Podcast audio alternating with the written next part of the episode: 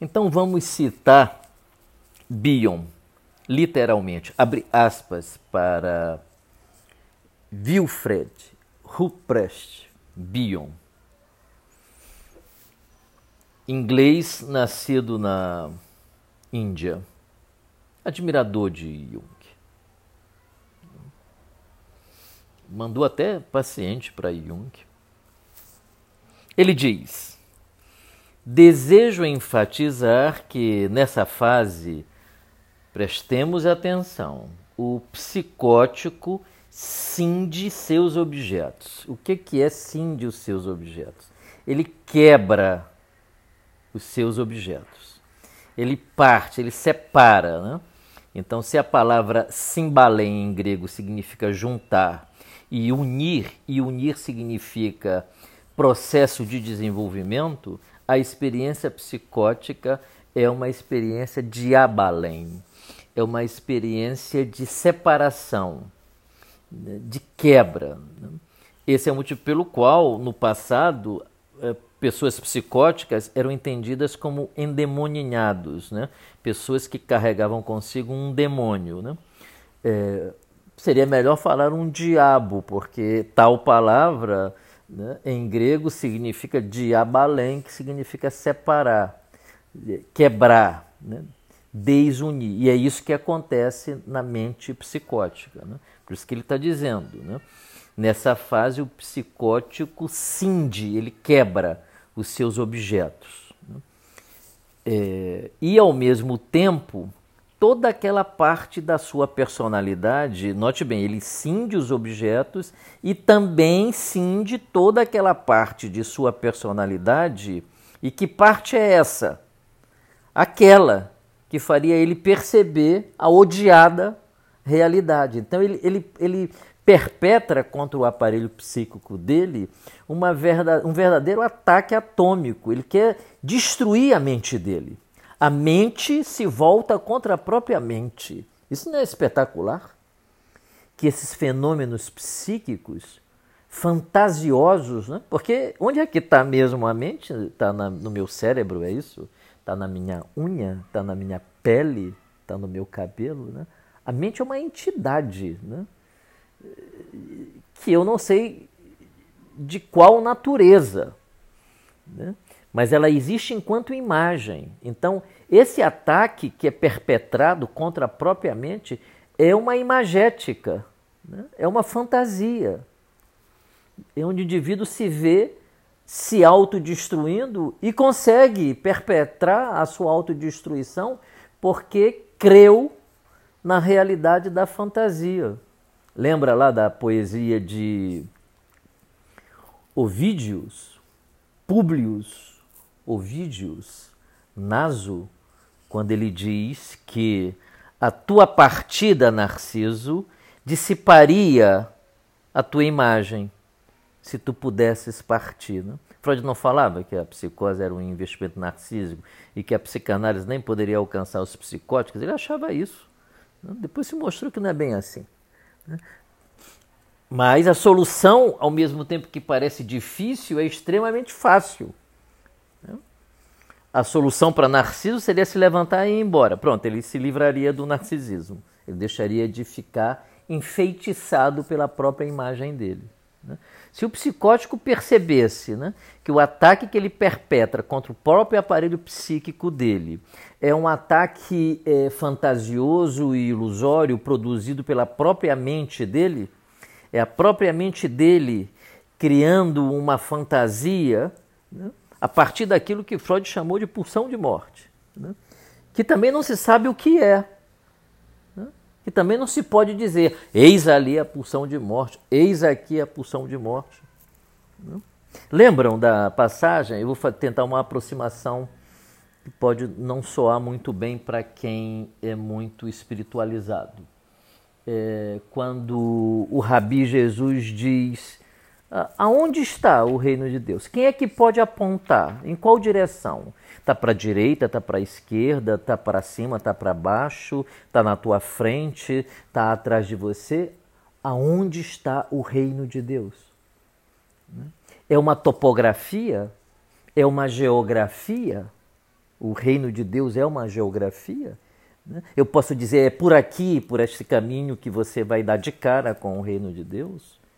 E ele diz: não, o reino de Deus não está entre vós, ele está em vós. Em vós, no teu mundo interior, é aí que se encontra. E é aí que tu precisa encontrar essas imagens que nós podemos compilar no termo reino de Deus. É óbvio que o reino de Deus não existe. Ele só existe se você quiser que ele exista. Isso é extraordinário. Né? Porque você faz existir o que pré-existe, mas que não existirá se você não quiser que exista. Essa é a liberdade suprema da mente. É a liberdade suprema da mente. Eu penso que a experiência psicótica precisa ser revisada à luz das grandes tradições espirituais. Jung fez isso. E a gente, de alguma forma, remover é, o caráter de espantalho e de estigma que essa doença é, teve ao longo da história. Né? Desde possessos, né? quantas mulheres não foram é, queimadas na Inquisição porque eram psicóticas. Né? quantos é, homens não foram identificados como possuídos pelo demônio porque estavam psicóticos. Né? Mas se o indivíduo conseguir ter esse insight de que é uma fantasia que brota do interior da sua psique, que gera e convence rapidamente o ego de sua realidade, fazendo este ego atuar né, como um louco, se ele consegue se diferenciar e criar uma dialética com esse objeto mental, lembremos do livro Dialética do Eu e do Inconsciente, de Jung, né? ele está liberto. Ele encontrou a pedra preciosa. Essa aí que é a pedra preciosa também sugerida pelo Rabi. Você compreendeu como a mente funciona. É preciso compreender como a mente funciona. E é assim que a mente funciona. Então a experiência psicótica nos mostra o que nós eh, devemos evitar né? e o que nós eh, devemos fazer para honrar a realidade, gostando ou não dela, achando legal ou não achando legal. A realidade é suprema. Qualquer tentativa de atacar a realidade é antes um ataque ao aparelho mental que percebe a realidade do que propriamente a realidade, que continua a viver, a passar né, e a se realizar indiferente né, ao meu gostar ou não gostar. A gente precisa superar essa coisa, né? de gostar ou não gostar, de que deve ser assim ou não deve ser assim. Né? É como é. As coisas são como são. E é como é. Esse ensinamento é tipicamente espiritual. O cristianismo está carregado de exemplos desse tipo. Né? Continuemos com Bion. Ele diz, vou repetir, aspas, desejo enfatizar que nessa fase o psicótico cinde seus objetos e, ao mesmo tempo, toda aquela parte de sua personalidade em minúsculos fragmentos. Quando menor, melhor. Por quê? Quanto menor, menos perceptível será né, a realidade. Mas isso gera um problema para o psicótico, porque ele não consegue deixar de ser quem ele é de algum modo. Ele está tentando destruir o seu ser, fragmentar em pedaços mínimos né, o seu eu, para não perceber nada, para deixar de existir, para não ser. Ele é um ser que não quer ser. Ele odeia ser. Porque ser significa estar no mundo, se relacionar com o mundo. Então ele quer fragmentar ao máximo o ego para assim tentar deixar de existir. Esquecer dele, não lembrar dele, não ter pistas mais de nada. É uma loucura isso, né? É uma loucura que tem uma fronteira com a mística.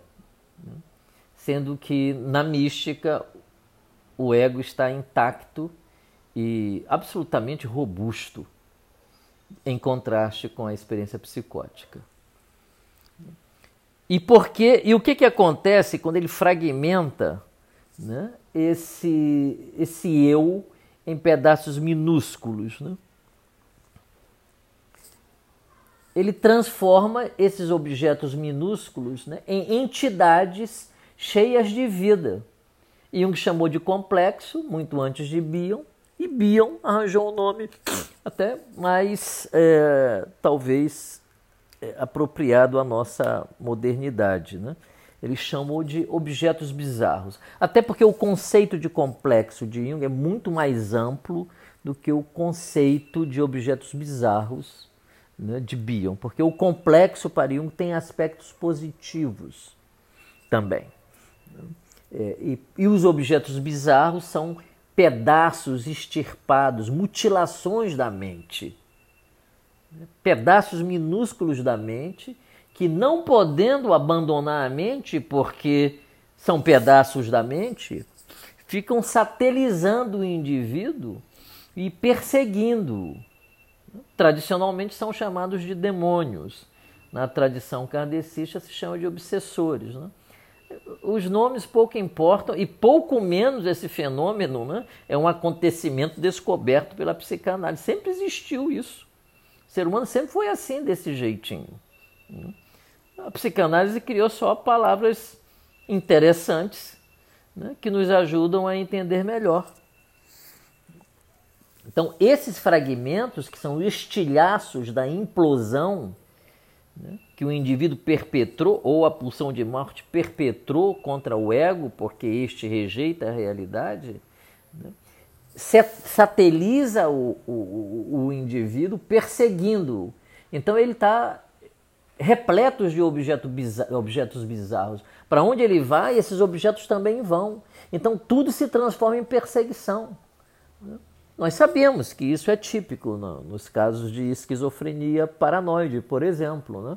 Um, ponto na parede é uma câmera, né? É, uma câmera se torna uma arma. Né? É, a televisão é uma conexão com a CIA, com o FBI. Né? O indivíduo fica completamente perseguido e cada pedaço dessa mente, expressa através da alucinação ou do delírio, representa tendências do próprio indivíduo que não foi suportável tolerar. Então, a psicose é um péssimo negócio. Honremos a realidade de maneira que, gostando ou não, a gente. E aí entra de novo uma coisa importante, né? A gente possa ajoelhar, ajoelhar mesmo, literalmente ajoelhar. Vamos passar por um processo psicótico aqui, ou o processo da criança, né? a literalidade. Ajoelhar é ajoelhar mesmo. Né? Se inclinar é se inclinar mesmo. Né?